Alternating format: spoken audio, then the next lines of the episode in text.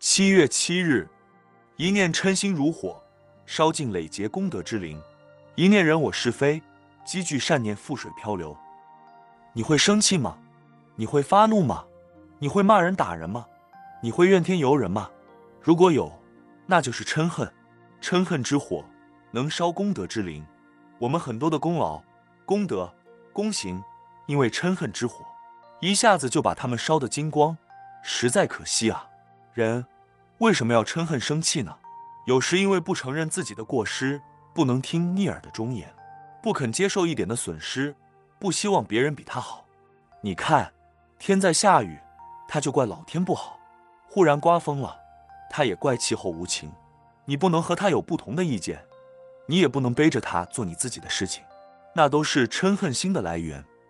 台风的形成也是因为气压的关系，原子弹的威力也是靠气爆的原理。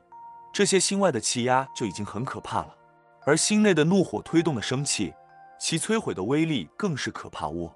一念嗔心起，百万障门开。如果无人想要消灭嗔恨的火焰，必须要用慈悲的法水。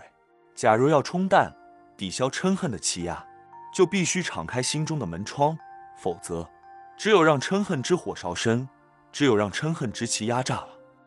文思修，无人想要消灭嗔恨的火焰，必须要用慈悲的法水。假如要冲淡、抵消嗔恨的气压，就必须敞开心中的门窗。每日同一时段，与您相约有声书香。